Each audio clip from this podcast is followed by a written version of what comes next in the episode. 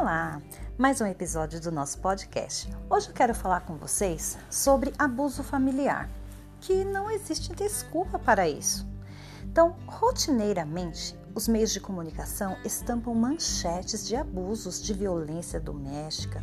Enquanto alguns casos provocam comoção nacional, outros que acontecem muito mais perto de nós passam aparentemente desapercebidos.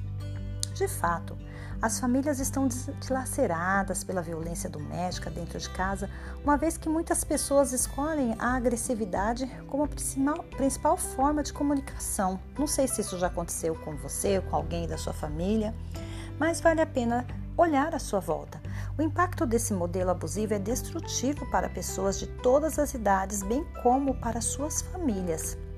Embora muitas vezes não seja possível controlar a violência, aqui, principalmente que está né, ao nosso redor, a boa notícia é que, pelo poder de Deus, há um suprimento ilimitado de autocontrole disponível para aqueles que pedem isso e aceitam também, né, de graça, porque Ele de graça nos dá.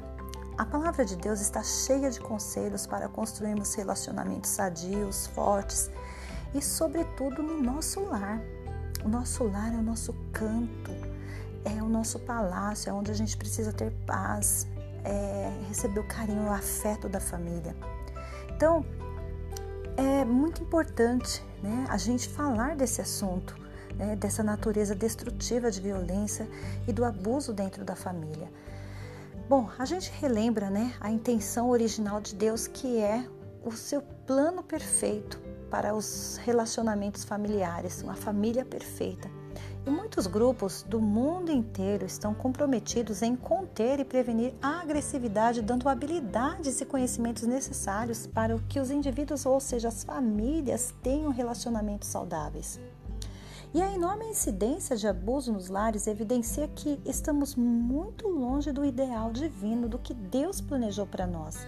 Então, para as relações humanas, é, existe sim uma esperança, como eu sempre venho falando nos outros episódios. Bom, muitos dos que às vezes se professam também ser cristão é, não têm às vezes nenhuma das características de Cristo. Infelizmente, muitas situações os abusadores distorcem até mesmo da Bíblia a fim de justificar o seu comportamento doentio.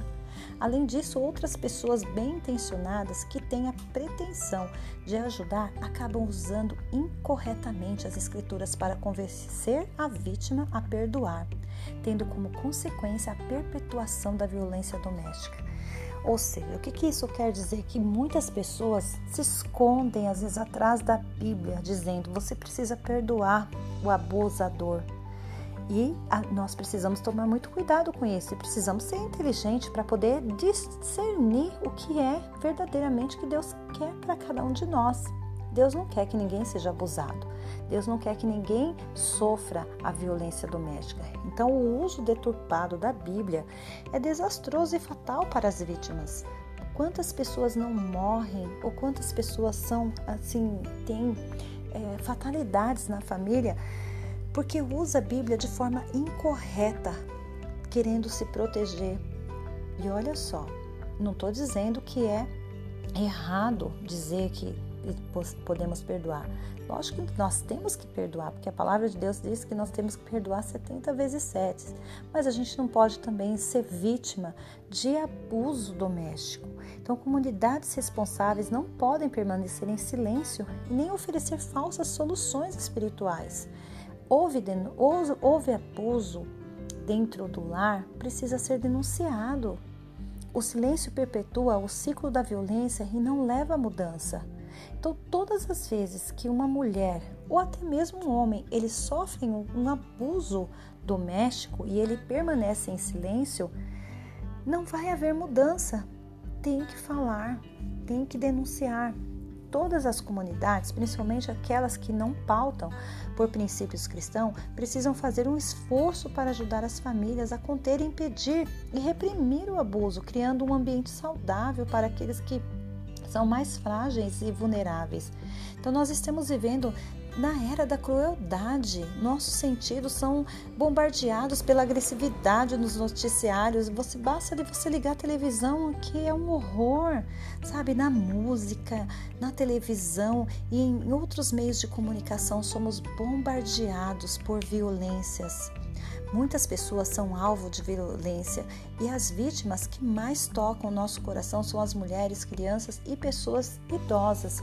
Embora também nós temos casos de homens, né, que também sofrem alguns tipos de abuso e são afetados por ele, ainda que um menor número.